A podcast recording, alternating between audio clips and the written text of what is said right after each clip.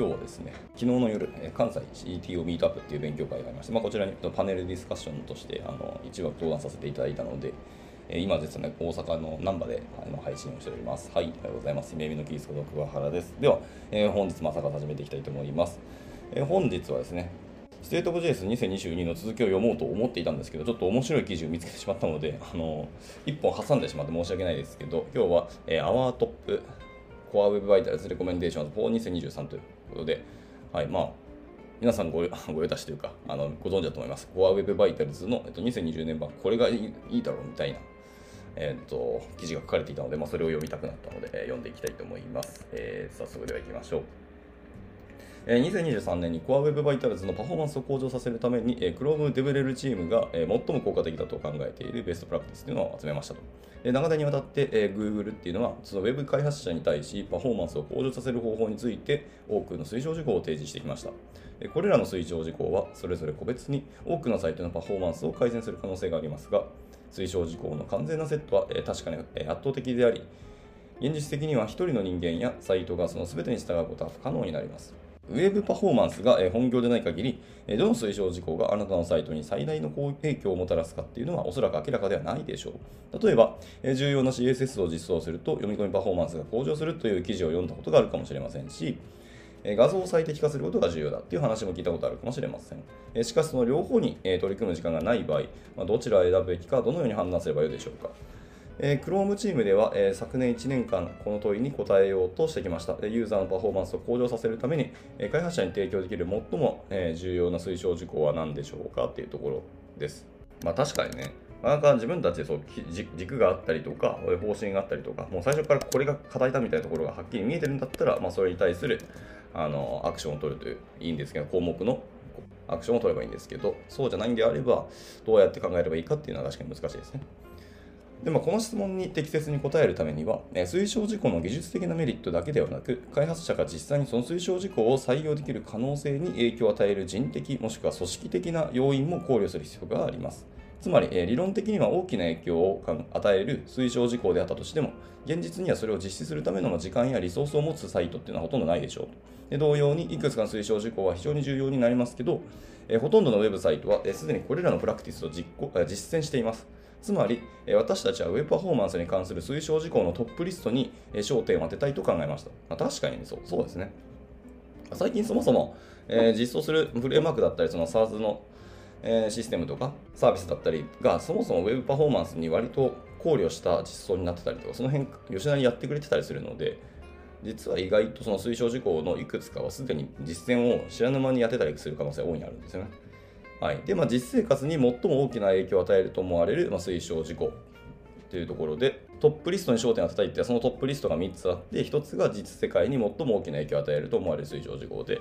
え2つ目がほとんどのサイトに関連し、え適用できる推奨事項。3つ目がほとんどの開発者が現実的に実施可能な推奨事項、まあ、この3つに焦点を当てたいと思いますでこの1年間私たちはパフォーマンスに関する推奨事項の全セットの、監査と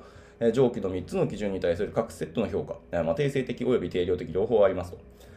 これに多くの時間を費やしてきました。でこの記事では、Core Web Vitals の各メトリックスのパフォーマンスを向上させるための最も重要な推奨事項というのを解説します。で、Web パフォーマンスの初心者、または何が最大の効果をもたらすかというのを判断している場合、これらの推奨事項が出発点としてえ最適であると私たちは考えています。はい、っていうのが、えーと一応冒頭のお話でした。でここから、えー、一つ一つの推奨事項にガーッとこう入っていくわけですけど、まず一つ目は、えー、まあみんなご存知というかみんな大好き LCP ですね。 Largest Contents、えー、 Contentful Paint ですね。ところからいきたいと思います。え最初の推奨事項は、えー、負荷パフォーマンスの指標である、えー、 Largest Contentful Paint LCP についてになります。3つの Core Web Vital の指標のうち LCP は最も多くのサイトが苦労しているもので、現在 Web 上の全サイトの約半数しか推奨基準を満たさないので、そこから始めましょうと。あ、そうなの？この人たちはまあ勝手にあの分析したりとか、まあ、もしかしたらお願いしたりとか相談をして調査させてもらったみたいなところあるかもしれないですけど、全世界の実に半分ぐらいしかあのこの彼らが、Google が推奨している値をクリアしてないんですね。これ結構意外です。では実際の中身入っていきます。え LCP リソースが HTML ソースから検出可能であることをまず確認しますというところからでした。え2022の、えー、Web アルマナック by HTTP アーカイブっていうものがあるんですね。まあ、そういうサイト、記事があるんですけど、えーそこによると、モバイルページの72%は LCP 要素として画像を使用しており、ほとんどのサイトで LCP を最適化するには、これらの画像を素早く読み込む必要があることを意味しています。で、多くの開発者にとって、画像の読み込みにかかる時間は課題の一つに過ぎないということは明らかではないでしょう。HTTP アーカイブのデータによると、多くのサイトはこの部分でつまずくことが示唆されています。はい。早く WebP 対応してくれとか、なんだっけ、もう一個。画像のフォーマットありますよね。まあ、それをなんか、えーアップルがサファリ対応してくれたらいいなと思いますけどね。で、まあ実際 LCP 要素が、え画像であったページのうち39%の画像は HTML ドキュメントのソースから発見できないソース URL を持っていました。つまりこれらの URL は、ま標準的な HTML 属性、まあ、いわゆるイメージタグの、えソースイコール保行儀みたいなところか、もしくは link rel イコール preload の href イコールなんちゃらみたいなものですね。こういうもので発見できないため、ブラウザはそれらを素早く発見し、すぐに読み込みを開始することができるんですよと。で画像の読み込みを開始する前に CSS や JavaScript のファイルが完全にダウンロードされ解析され処理されるのをページが待つ必要があるんだったらそれはすでに遅すぎるかもしれませんと。はあはあ、なるほどね。HTML の解析した後ってそう CSS と,、えっと JS でまずあの抽象構文機作ってそこをさらに解析してってやるんですけどそこの順番が CSS が終わったら次に JS って言ってしかもそこそれぞれがちゃんとあのブロックするんですよね処理自体を、まあ、だから本当遅いんですよねそれらを待ってしまうと。なので、まあ、ここはできればそういうことしないように、えー、やりたい。まあ、さっきのその link rel イコール preload ってあるんで、そう preload で事前に、まあ、先読み的に読み込めるんだったら読み込みたいですよねっていうのがあります。まあ、こういう細かいテクニックとか、まあ、あとは lazy loading とかも別にありますけど、でもとにかく初期レンダリングのスピードを速くするというのはすごく大事なことだと思うんで、まあ、画像の扱いはこの先も僕らはずっと付き合い続け、えっと、向き合い続けなきゃいけない課題だよなってのはずっと思ってますね。えー、と続いてで、CSS または JavaScript ファイルが完全にダウンロードされ、解析され、処理されるのを待ってからイメージの見込みを開発する必要がある場合は遅すぎる場合がありますと。で、一般的なルールとして、LCP 要素がイメージの場合、まあ、画像の場合ですね。えー、と画像の URL っていうのは常に HTML ソースから検出可能である必要があります。で、それを可能にするヒントをいくつかあります。えー、まあ、いくつかあるんですけど、これはなんかチェック、チェックというか、リスト項目になって大きく3つですね、ありますが、えー、1つは、えソースまたは、えソースセットですね。SRC セット属性を持つ要素を使用してイメージをロードします。えレンダリングに JavaScript を必要とするデータソースみたいなような、え非標準の属性は使用しないでください。え9%のページではそのデータソースの背後に LCP イメージが隠されていますと。はい、これ使わないで基本的にはソースまたはソースセット属性を、え使用してイメージを、えロードしてくださいと。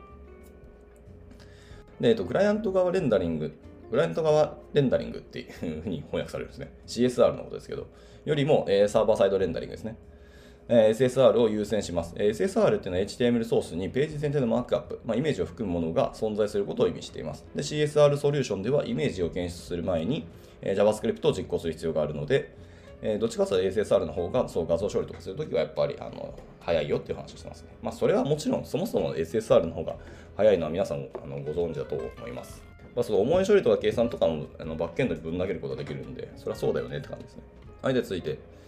で外部 CSS または JS ファイルからイメージを参照する必要がある場合でも、タグを使用して HTML ソースを含めることができます。はあ？どういうことだ？インラインスタイルで参照されるイメージっていうのはブラウザのプリロードスキャナーでは検出できないため HTML ソースで検出されても他のリソースのロード時に検出がブロックされる可能性があるためこのような場合はプリロードが役に立ちますと。はあはあ、そういうことね。やっぱなんだかんだプリロードは大事だよなと思いますね。で、続いて、LCP イメージに検出可能な可能性の問題があるかどうかっていうのを理解するのに役立つ、えライトハウスのバージョンですね。今10.0らしいです。2023年1月に、え10.0が出たと。はい、ここのバージョンで新しい監査をリリースする予定ですと。あ、そうなんや。ちょっとじゃあ、後で僕見てみますね。ライトハウスの更新ブログまだ読んでないので、多分 Google 出してるっぽいので、それはちょっと見てみたいと思います。で、LCP、HTTP リソースが HTML ソースから検出可能であることを保証することは、えー、測定可能な改善につながる可能性があり、えー、リソースに優先順位をつける、えー、追加の機能を開発することにつながりますと。まあ、これは次の推奨事項になりますということですね。ではでは、じゃあ次の推奨事項に行きましょう。まあ確かにね。画像、特にそう CSS からあの画像を読み込む場合も全然あるので、その場合ってやっぱ重くなりますよね。普通に HTML の解析をして、そこのプリロードからあの先に画像を取れるんだったらそっちの方が絶対早いはずなので。それは本当その通りだなと思いました。では続いて、はい、じゃあ続いていきましょう。えっ、ー、と、続いては LCP リソースが優先されることを確認しますっていう章ですね。え LCP リソースを HTML ソースから確実に検出できるようにすることは LCP リソースの読み込みを早期に開始できるようにするための、重要な最初のステップになりますが別の重要なステップはそのリソースの読み込みが優先され、急に入らないようにすることですと。でこの、他のその重要でないリソースとかをその急に入れないようにするということですねこれは。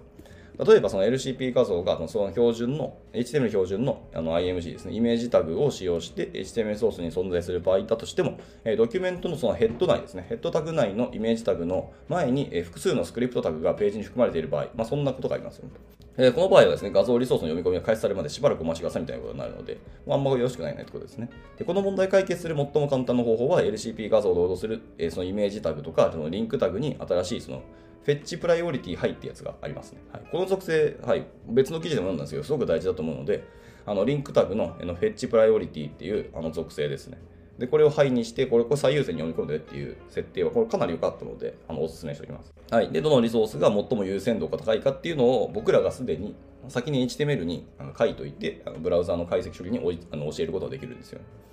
はい。っていうことをやると、そのブラウザに提供することで、まあ、よりあの早くできますよということですね。で、これによってそのスクリプトが完了するのを待つんじゃなくて、ブラウザが先に早期にあのロードするように指示されることになりますので、ということでした。はい。で、続いて、えー、先冒頭の方に出てきました Web でアルマナックっていうやつですね。によると、えー、対象となるページの0.03%ののみが、えー、この新しい API を利用しています。はい。多分まだ皆さん意外と知らないんじゃないですかね。リンクタグのそのフェッチプライオリティイコールっていうそのローとかハイとかって設定できるんですけど、多分この API そのものを多分皆さんが認知できないって気がするので、でこれは、えウェブ上のほとんどのサイトが、えわずかな作業で LCP を改善できる可能性が十分にあることっていうのもそう意味してますと。はい、ほ本当その通りですね。はい、で、フェッチプライオリティ属性は現在その Chromium ベースの、えブラウザーでのみサポートされていますっていうところなんですよ。なので、はい、残念ながらサファリが対応しないので、Apple の、えー、特に iPhone サファリがこれを使えないのがちょっと苦しいんですねって感じがありますけど。はい、でこの API は他のブラウザーでは無視されるため、まあ、その前進的な拡張機能であるということなので、まあ、開発者はぶっちゃけ今すぐ使用して、えー、使うことができますよと。まあ、別にそのこれを入れてなんかエラーになったりとか HTML の解析止まったりとかあのサイトが表示されないみたいなことは別にないわけですよね。単純に無視されるだけなのであの今すぐ入れても全然問題ないよってことでした。で、Chromium 以外のブラウザーの場合は LCP リソースが他のリソースより優先されるように唯一えー、やれ設定をする唯一の方法っていうのはドキュメントの前半で参照することです。要は順番を変えるしかないところですね。ドキュメントのヘッドタグに多数のスクリプトタグがあるサイトの例を再度使用すると LCP リソースがそれらのスクリプトリソースより優先されるようにしたい場合はあの link、rel イコールあの preload ってやつですね。はい、これを追加することになりますと。で、えー、このタグを、えー、これらのスクリプトの前に配置するか、もうこれらのスクリプトをそのボディのイメージの下に移動することができますと。これらっていうのはそのスクリプトタグのことですね。そのスクリプトタグをボディのイメージタグがあったらその下に移動するってことですね。まあ、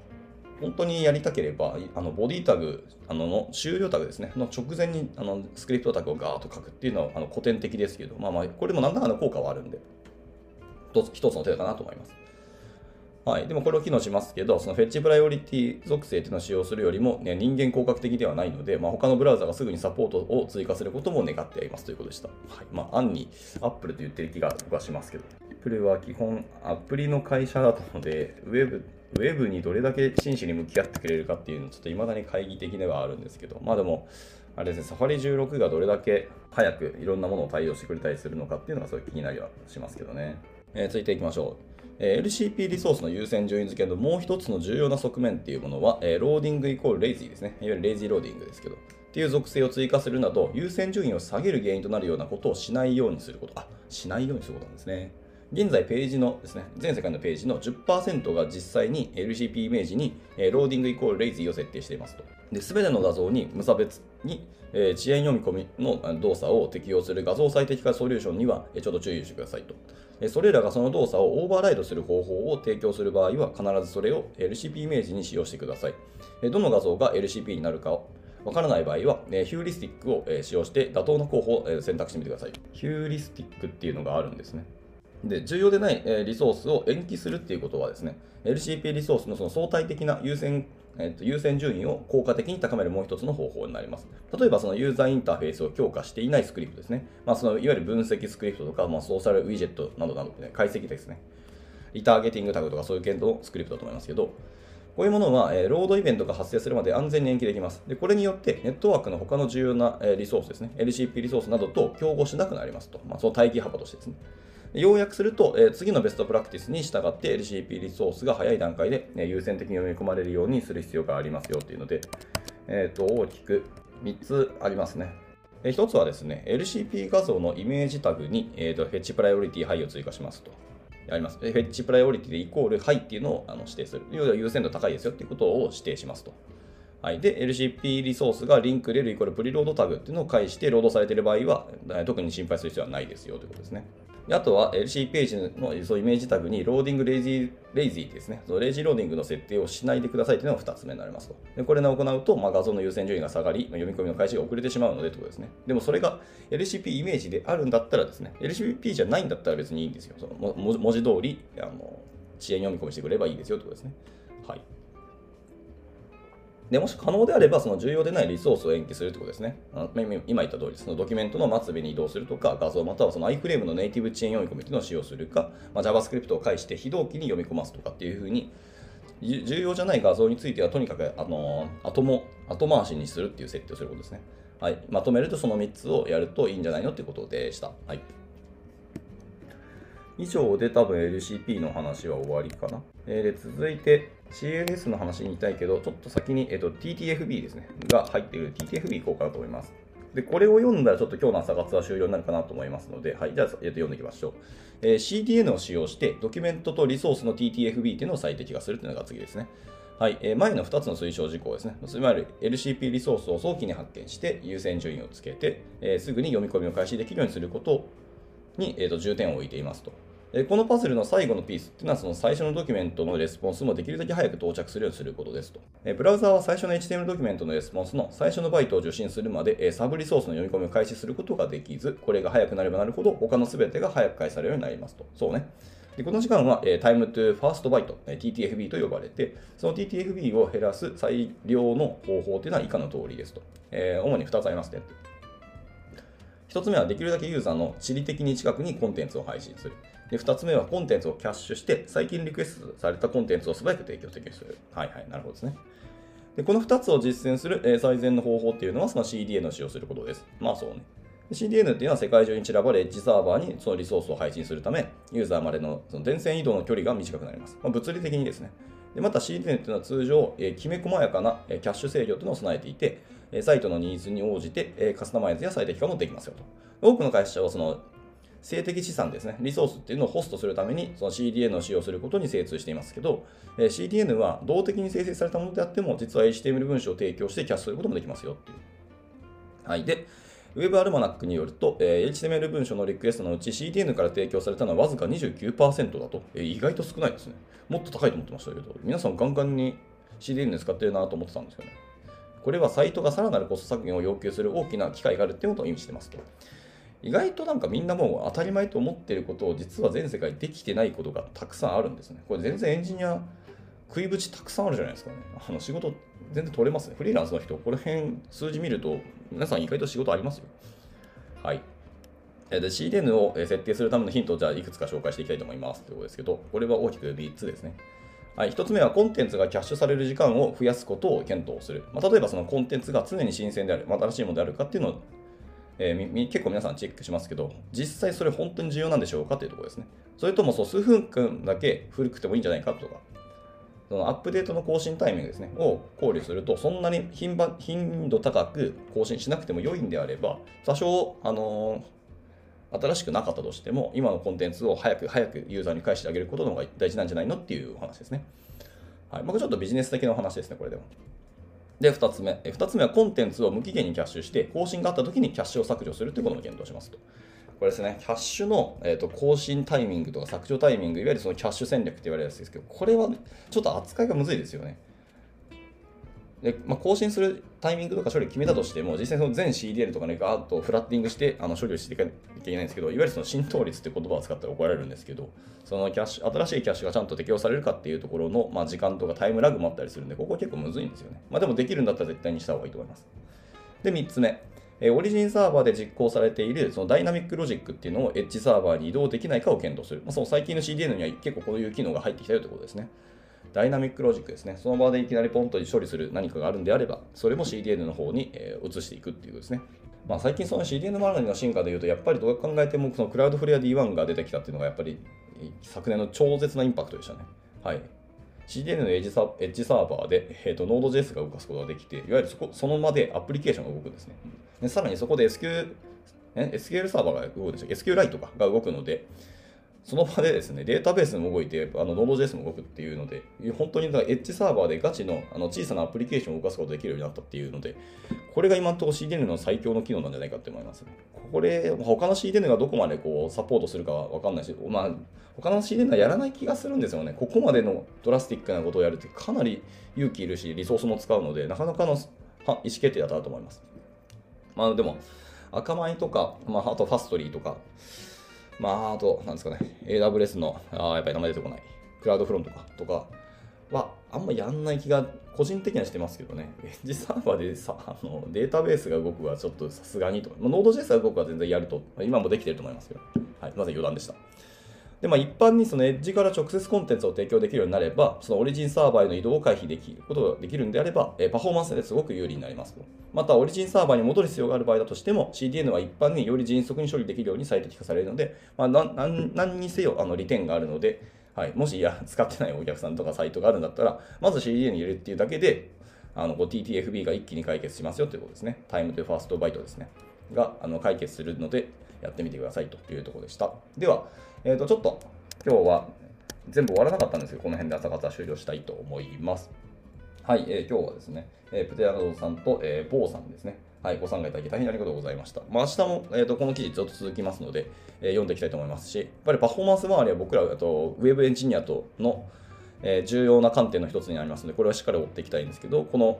ベストプラクティスやないにしても、えー、トップコアウェブバイタルズのレコメンデーションをその Google の中の人がこう言ってくれてるのはすごくありがたいので、はい、これぜひあの引き続き勉強しつつあの自分たちのあの実生活と実社会の仕事にも生かしていきたいなと思いますので、はい、頑張っていきましょう。で、明日はですね、CLS から入ります。あの、コミュレーティブレイアウトシフトですね、のところから入っていきたいと思いますので、興味ある方参加してみてください。では、えっ、ー、と、土曜日ですね、はい、あゆっくり休んでいただいて、あの、また、まあ、明日もですね、休みなので、のんびりしていただければなと思います。では、えー、終了したいと思います。お疲れ様でした。